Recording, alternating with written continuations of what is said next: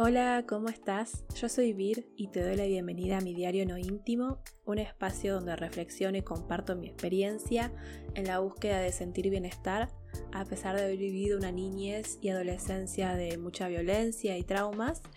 Y también comparto cómo la escritura es la herramienta que me ayuda a conectar conmigo misma.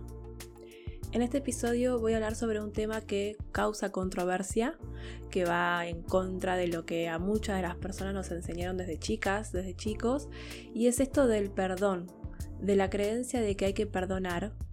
Y yo estoy de la vereda de enfrente, diciendo que hay que naturalizar y que tengo mi derecho a no perdonar a aquellas personas que me hicieron daño, que me lastimaron, y que existen situaciones que son imperdonables. Porque no es solo es que no puedo, o no me sale perdonar a quienes ejercieron violencia hacia mí desde que tengo tres años, sino que directamente no quiero perdonarlos.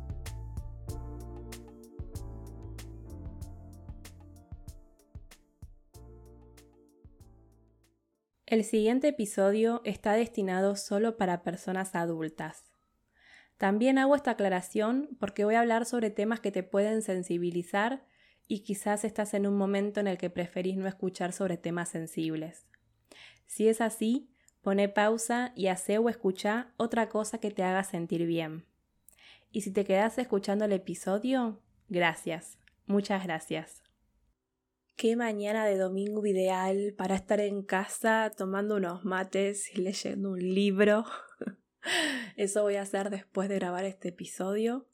Eh, no sé cómo estará el tiempo cuando me escuches decir esto. Eh, ahora en, en, Argentina, en Buenos Aires, específicamente en el partido de General Rodríguez, es un día de mucha neblina, está todo nublado, eh, la temperatura es de 4 grados, la presión es de... ¡Ole! Pensaste que le iba a decir como la radio, lo de... no sé, ¿cuánto? ¿Cómo era hectopascales? Algo así. Ay, cómo a jugar a tener mi propio programa de radio cuando tenía nueve o diez años. Eh, no sé si lo mencioné alguna vez, pero yo viví en varios lugares. Entonces, a veces no recuerdo exacto cuántos años tenía, pero me guío por dónde vivía. O sea, si vivía en Bahía Blanca, en Tierra del Fuego, eh, después en Buenos Aires. Igualmente, donde más me cuesta a veces identificar cuándo pasó algo es en la adolescencia, y específicamente entre los 16, 17 y los 20, 21 años. Porque ahí viví en diferentes casas y sucedieron un montón de hechos dolorosos y traumáticos. Eh, esa etapa sí que tengo que hacer como un esfuerzo más para, para situarme en los recuerdos. Y, me di cuenta de esto en la última, en la última sesión de terapia. Eh, y también me di cuenta los días después, que, voy como reflexionando sobre los temas, que es porque esa etapa no la tengo tan escrita ni tan procesada como la niñez. O sea, me centré más en escribir y reflexionar sobre lo que viví en mi niñez hasta los 15 años, eh, que bueno, fue cuando mi padre dejó de pegarme físicamente y se divorciaron mis padres. Eh, pero no es que cuando se divorciaron mis padres todo cambió mágicamente y pasé a vivir en el castillo de Disney. No, las pesadillas siguieron, la violencia siguió, eh, la violencia y abuso psicológico, mental y emocional. Eh, esa, eso que deja cicatrices, o sea, mejor dicho, eso que no deja cicatrices en la piel, pero sí que quedan en el alma y que duelen porque no tiene el mismo proceso de cicatrización que la piel. Eh, hay heridas del alma que yo creo que no se pueden cerrar, o que si se cierran se abren muy fácilmente, y duelen, duelen mucho. Y haciendo una revisión de los 15 años, que fue cuando dejé de tener que convivir con Guillermo, eh, Guillermo es mi padre y muchas veces me cuesta llamarlo así, por eso prefiero llamarlo por su nombre. Eh, pero bueno, cuando dejé de tener que convivir con Guillermo, se terminó la violencia física, ¿sí? Pero no la emocional y la psicológica. O sea, yo seguía viviendo en estado de alerta. Eh, la mañana del 22 de octubre de, de, 1999, o sea que fue cuando cumplí 15 años, eh, una fecha muy esperada por muchas chicas de esa edad al menos acá en Argentina, pero para mí era un día más. O sea, tenía tal depresión, tenía tan pocas ganas de existir que para mí era un día más. O sea, era como, ¿qué iba a festejar? ¿Cumplir un año más de condena en la tortura de vivir en, esta familia? Y, me acuerdo que en el medio del desayuno, escuchar cómo discutían y que mi madre le diga que se quiere separar y que él le pida el divorcio, eh, para mí fue el mejor regalo de cumpleaños que hubiera esperado. Y lo digo de verdad, ¿eh? no, no, no tiene ironía. Fue el mejor regalo de cumpleaños. Lo que más deseaba en el mundo era no tener que convivir con Guillermo. Y yo, ilusa, porque creía que se iba a terminar la violencia y que ya no iba a poder hacerme daño, pero no, bueno, qué ilusa, ¿no? Eh, nosotros convivíamos con una perra llamada Mini, una mezcla de perro salchicha con perro batata y de color blanco y negro como dálmata. Eh, voy a dejar una foto en la publicación del episodio. Mini llegó a nuestra vida en el final del 94, si mal no recuerdo, y, y Mini para mí siempre fue mi hermana. Bueno, sí, perdonen a aquellas personas que no comparten eso de humanizar a los perros o gatos con los que se convive en familia. Yo entiendo que es difícil de entender, que bueno, hasta sienten que es una falta de respeto, pero entiendan que para mí Mini era una hermana por lo compinche que éramos. O sea, a la edad que tenía, jugar, divertirme, reírme. Y aparte Mini no era solo eso. Mini venía a darme besitos cuando yo lloraba. O sea, le lambeteaba mis, mis lágrimas, eh, que yo le decía que no, que son feas, que tenían feo gusto. Y se acostaba al lado mío, se quedaba. Eh, yo a mí ni le he contado secretos que ni a mi diario íntimo les conté. Y me acuerdo que yo tuve un sueño muy fuerte, que aún hoy lo recuerdo que, que, que como si hubiese soñado ayer, que, que es sobre Mini. Está escrito el sueño en mi blog, pero bueno, lo resumo. Era un sueño en el que yo estaba en peligro y tenía que salir corriendo eh, de diferentes casas porque me estaban persiguiendo y Mini estaba al lado mío. Y cuando llego a la comisaría para denunciar lo que me estaba pasando y que me ayuden, el comisario me hace una pregunta sobre quiénes me perseguían y yo le decía que no me acordaba. Y él me dijo que sin ese dato la policía no podía ayudarme. Entonces en el sueño Minnie empieza a hablar con el comisario y le da todos los datos que necesitaba. Yo la miro a Minnie y le digo, ¿podés hablar? O sea, pero así como súper asombrada. Y le pregunto, ¿desde cuándo podés hablar? ¿Por qué no me lo dijiste antes? Y ella me respondió, porque si hubieras sabido que yo podía hablar no hubieras confiado en mí. Y me desperté. Minnie estaba durmiendo en mis pies. Me acuerdo que ella, ella levantó su cabeza cuando yo me senté en la cama y, me acuerdo que nos miramos a los ojos y dudé por un momento. Es más, creo que le pregunté si era verdad que podía hablar y bueno, ella se levantó y me vino a dar un beso en la nariz así de buen día. Obvio que ese sueño ya fue interpretado más de 20 veces y cada vez que lo recuerdo, que lo cuento o lo escribo o vuelvo a encontrarle más interpretaciones. Eh, Mini vino a mi vida cuando yo tenía, ya les digo, 8 o 9 años y se fue cuando tenía 25 años. Eh, me acuerdo que me enteré estando en clases y que salí llorando del aula y no me importó nada. Le dije al profesor que no podía quedarme en su clase. Em, es un tema resensible para mí el de Mini. No lo puedo superar. No puedo superar que no esté.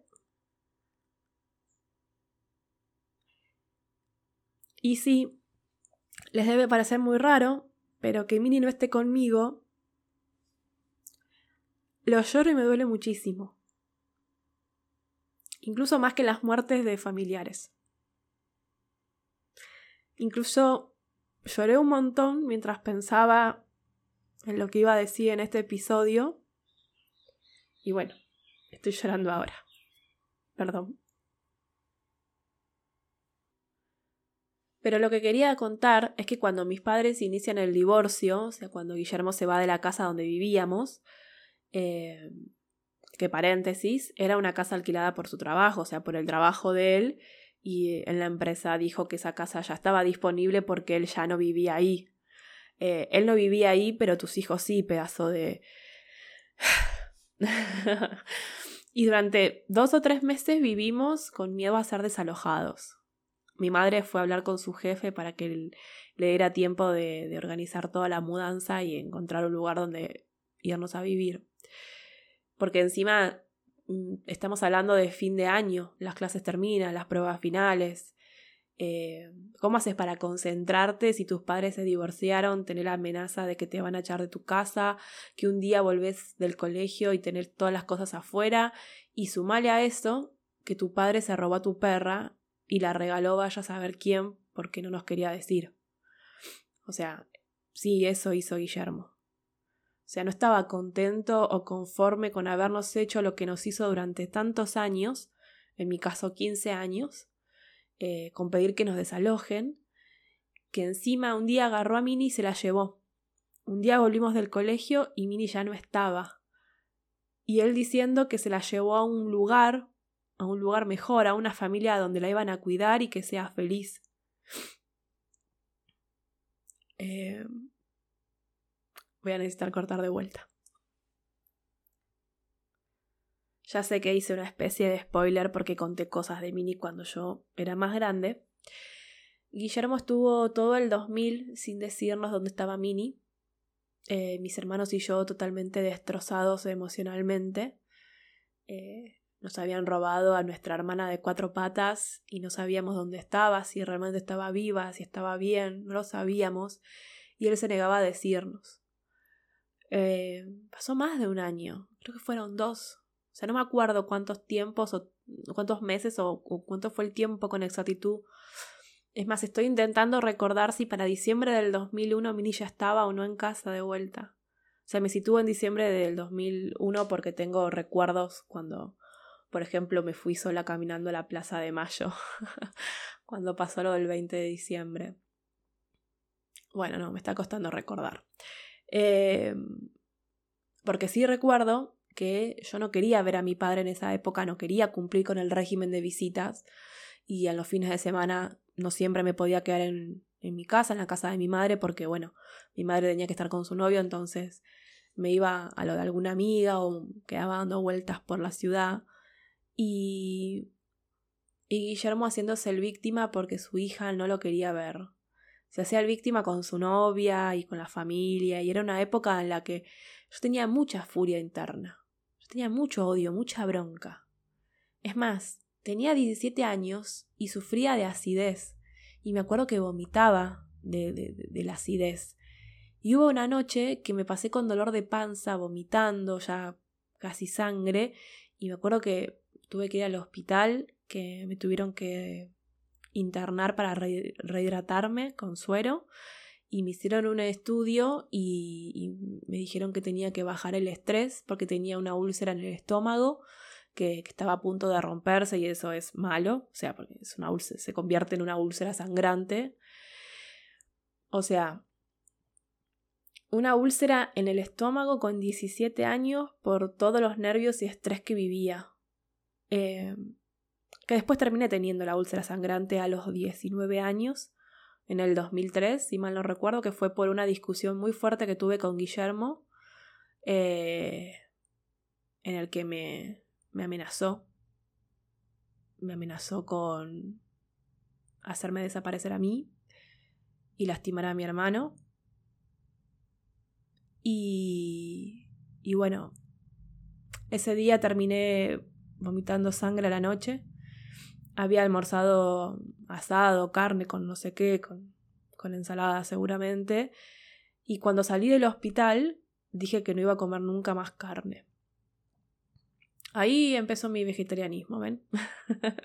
que muchas personas piensan que, que, empecé con la idea de hacerme vegetariana por los animales, pero en verdad fue por salud. Siempre lo digo igual. Eh, igualmente en esa época volví a comer carne en febrero del 2006, que tengo el recuerdo del día y el momento exacto, porque fue cuando fui a ver a los, a los Rolling Stones en el estadio de River. Eh, pues no me acuerdo cuántas horas antes había ido al estadio, no había comido nada. Eh, me acuerdo que estaba con un amigo de aquella época, Juan Pablo, y, lo único que vendían era hamburguesa o sándwich de milanesa. Y ponerle, no sé, que eran como las 5 o 6 de la tarde, ya había estado al rayo del sol todo el día, eh, no había comido nada, que igualmente era algo normal en esa época, pues yo no comía casi nada, pero bueno, ahí también el problema era que estaba totalmente expuesta por estar con, con mi amigo tantas horas. Y, y, bueno, me empecé a sentir débil y él me empezó a como decir que si no comía nada me iba a sentir mal, que no iba a poder ver el recital. Y, entonces compré un sándwich de milanesa que primero comí el pan y después probé un poco de milanesa, pero poco porque no quería que me caiga mal, porque eh, hacía un montón que no comía carne y no quería que, que bueno, que mi estómago eh, le cayera mal volver a comer carne. Eh, pero bueno, después igual la debilidad que tenía era por no comer casi nunca, estar más de 10 kilos por debajo de mi peso saludable, y tenía anemia por no comer carne y bueno, no llevar una dieta vegetal balanceada. Eh, porque en esa época no comía carne por decisión propia, nadie estaba de acuerdo con lo que yo estaba haciendo, pero tampoco me estaban dando como herramienta, como bueno, anda a una nutricionista y que te diga o qué suplementos eh, tomar para no tener deficiencia en hierro o, en otras vitaminas importantes. Em, ya después, en el 2012, cuando volví a definitivamente no comer más carnes, ahí ya tenía información suficiente para no volver a tener anemia. Em, mira, por estos días entonces se están cumpliendo 10 años desde que dejé de comer carne.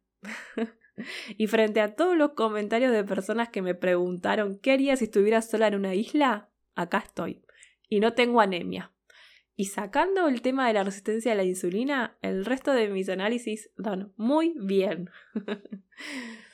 Eh, pero bueno, porque me fui de tema. Eh, volvamos entonces un par de años para atrás, 2001. Entonces eh, Guillermo se hacía la víctima que yo no quería verlo. Y su novia de ese entonces me llama por teléfono y yo con toda la bronca masticada de, muchos años y ya con una actitud de que no me importaba nada de lo que podía pasarme, eh, le digo que, que ella está de novia con un hijo de pipipi que nos robó a nuestra perra cuando se fue de la casa y que mis hermanos y yo estábamos destrozados. Eh, corté y con toda la furia que tuve, o sea que tenía, eh, que todavía llevaba dentro una furia y miedo porque no sabía qué podía hacer Guillermo cuando se enterara, llamé a mi, abuela, la mamá de Guillermo, y le dije que no me iba a volver a ver hasta que no aparezca Mini.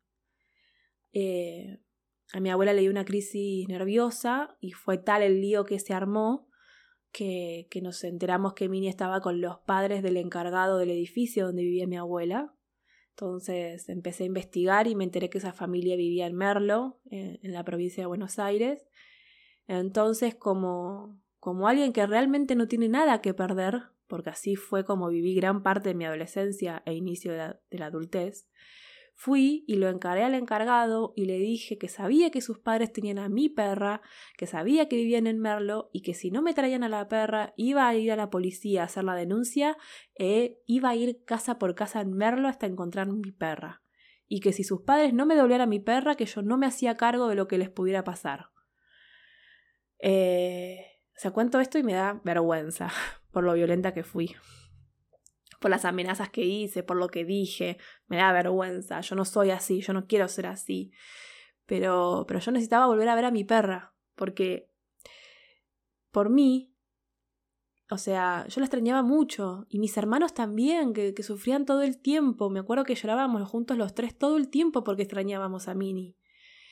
Y, y creo que fue a la semana eh, que la recuperamos, que nos llamaron por teléfono que fuéramos a la casa de, de, mi abuela a, a, buscar a Mini. Y Mini estaba muy gorda, tenía como 8 kilos de más cuando la vimos, y eso en un perro salchicha no es bueno, por el tema de su columna. Y, bueno, era porque no le daban comer alimento balanceado, sino que le daban comida y le daban grasa y bueno, no sé qué más. Eh, pero bueno, el momento eh, en, que se abrió la puerta y apareció Minnie y nos reconoció al instante y vino corriendo hacia nosotros, eh, ese es uno de los momentos más felices de mi vida. No me lo voy a olvidar más. Ahora que estoy hablando sobre esta parte de mi vida, me pongo a pensar en que Guillermo se robó nuestra perra, se la dio al encargado del edificio, que por suerte no la mató, se la dio a cualquiera, sino que se la dio a sus padres. Y mi abuela, mi tío y, demás, todos sabían lo que había hecho Guillermo, todos sabían lo mucho que sufríamos mis hermanos y yo por no tener a Mini y no hicieron nada, pero nada, y todavía se asombran de cómo reaccioné. Todavía les cuesta entenderme. ¿Realmente? Eh, hay que tener la cara de cemento, o no te tiene que correr sangre en las venas para no darte en cuenta todo el mal que le hicieron a una persona enfrente de tus ojos y vos no hiciste nada. A una persona, a una, a una nena, a un adolescente, y no hiciste nada. Y no hacer nada también es hacer algo, ¿eh? No hacer nada es permitir que sucedan las cosas. Ojo ahí. Y durante años me la pasé sintiéndome mal porque me decían que para encontrar paz y armonía en mi vida, para sentirme bien, tenía que perdonar todo lo que pasó. Y yo no podía. No me salía a perdonar. ¿Cómo es perdonar? ¿Qué tengo que hacer? ¿Qué se siente? Porque no, perdonar en muchos casos es ir en contra de mis principios y valores. Me acuerdo del 2013 en adelante, mucho de lo que escribí tenía que ver con esto de buscar el perdón. Pero no que me perdonen a mí, buscar el perdón como emoción para sentir. No sé si el perdón es una emoción o una acción. Pero bueno, me explico, ¿no? O sea, quería buscar la forma de aprender a perdonar. Porque me sentía un monstruo por no poder perdonar. Me cuestionaban por no poder perdonar. Hasta que un día en terapia, no sé, habrá sido 2007, 2018, mi psicóloga me dijo que no tenía la obligación de perdonar. Y para mí eso era nuevo. Era como, ¿no estoy obligada a perdonar? y me acuerdo que le pregunté, o sea, pero si no perdono, ¿le pasa algo a mi mente? Si no perdono, ¿significa que soy psicópata? Si no perdono, ¿significa que soy mala persona? Si no perdono, ¿Puedo tener consecuencias, no sé, a nivel emocional? ella misma me dijo, las consecuencias a nivel emocional las estás teniendo ahora porque no te estás permitiendo sentir lo que verdaderamente sentís. Y vos sentís que no podés perdonar lo que te hicieron. O sea, yo siento que no puedo perdonar lo que me hicieron. Todo el daño que me causaron. O sea, estaba buscando ir en contra de mis emociones para hacer algo que me dicen que tengo que hacer. Y si bien me llevó meses, e incluso hasta hoy a veces me lo vuelvo a plantear, eh, me acuerdo que esa charla con mi psicóloga fue clave para mí. Fue clave porque me quité una enorme mochila de la espalda, una mochila llena de piedras. Y ahí pude empezar a liberarme. Me costó al principio defender mis emociones, defender mi derecho a no perdonar a aquellas personas que por acción u omisión me lastimaron, me hicieron daño, fueron crueles conmigo y permitieron que me pasen cosas malas, muy malas. Una de las primeras cosas que le pregunté a mi psicóloga es si para sanar todo el dolor que llevo dentro era necesario perdonar a quienes me lastimaron. Y me dijo que no, que no es necesario perdonar para sanar, que todo ese tiempo que, que, me centré en obligarme a buscar la forma de perdonar, de, de, perdonar lo imperdonable, todo ese tiempo podía usarlo para sanar mis heridas. Y, y bueno, también está esto, ¿no? Lo que se entiende como perdón. Porque la realidad es que haber nacido en una familia que me bautizó con la religión católica apostólica romana, y bueno, una concepción del perdón menos sana no había. no sé igual cómo es el tema del perdón en otras religiones, en otras creencias. Eh, pero bueno, también está la otra creencia. Esta creo que es más del New Age, que es que tenés que perdonar o sea, me tengo que perdonar a mí misma por lo que permití que me hicieran, por lo que permití vivir. O sea, y es así que me explota la cabeza, porque sinceramente no la entiendo. O sea, yo tengo que perdonarme a mí misma por lo que otros me hicieron porque supuestamente permití que me lastimaran. Tenía tres años y medio cuando mi padre empezó a pegarme. ¿De qué me hablas? Tenía nueve años cuando el hijo mayor de un amigo de mi padre empezó a abusar de mí. ¿En serio tengo que perdonarme porque teóricamente permití que me pasen esas cosas? ¿Qué podía hacer yo siendo una niña? Porque lo único que se me ocurrió hacer era lo que intenté hacer con 11 años y que no me salió y que por eso estoy en este mundo todavía. Pero ¿qué es eso que me tengo que perdonar a mí misma por lo que viví siendo una niña, siendo una adolescencia con toda el alma destruida? Yo me puedo perdonar a mí misma como forma de no vivir con rencor y bronca todo el tiempo por algo que me doy cuenta que tendría que haber reaccionado diferente. No sé, con una persona que creí que era mi amiga y que después traicionó mi confianza y yo en vez de mandarla a freír churros hice de cuenta que no pasaba nada, eh, pero porque el dolor que me causaba su traición era más fuerte como para aceptarlo y bueno, al final se terminó cortando la soga y logré soltar eh, la relación. O sea, yo puedo no ponerme a echarme la culpa de que, ay, ¿por qué no la mandé a la mierda cuando correspondía? Que por qué tardé tanto. Todo eso me lo puedo plantear, ¿por qué no? O sea, si me sirve de experiencia para futuras relaciones.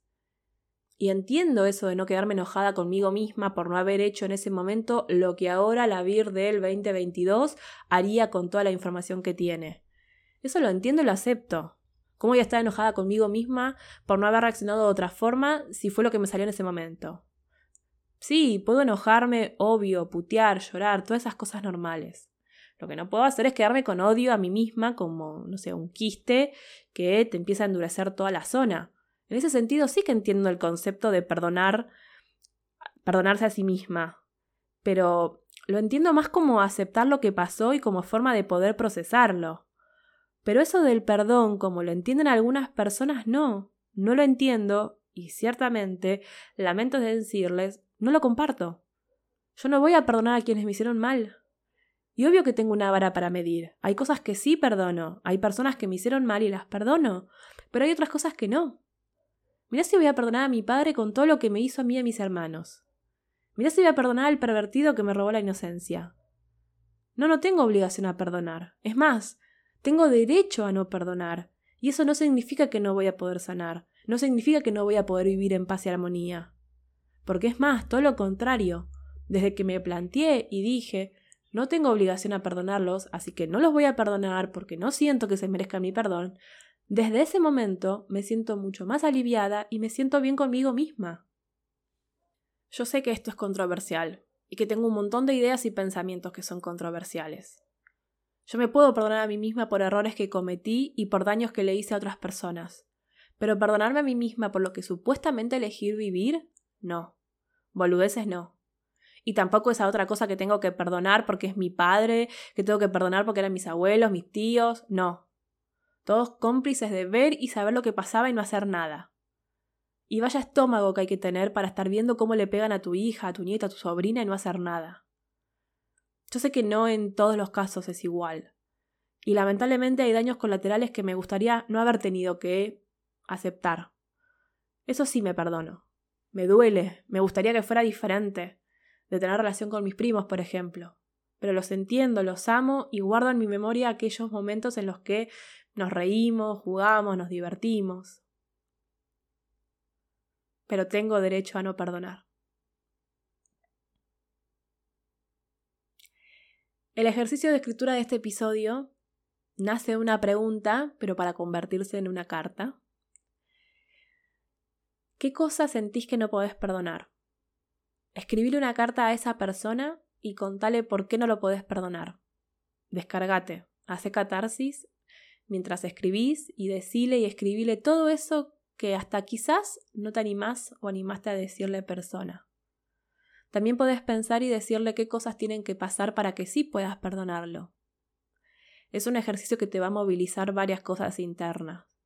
Tómate tu tiempo, no te obligues a hacerlo si sentís que no podés avanzar o, tratar el tema. Y como siempre recomiendo, si sentís que necesitas ayuda, pedí apoyo psicológico. La escritura es una herramienta, no reemplaza el espacio psicoterapéutico. Y por hoy dejamos acá. Gracias por escucharme, por escribirme, por leerme. Como siempre dejo toda la información en el link a la publicación del episodio. Podés suscribirte a mi newsletter para recibir una carta por mes en la que cuento y comparto cosas que, bueno, no llego a compartir en el podcast. Eh, también puedes sumarte a mi canal de Telegram para recibir las, las novedades sin depender de un algoritmo. Y recordá que depende de la aplicación en la que me estás escuchando, podés seguirme y calificar el podcast. Eh, de esta forma le llega a más personas. Y también si crees que este episodio le puede ayudar a una persona que conoces, sentite libre de compartirlo. Muchas gracias, nos vemos en el próximo episodio. Chau chau.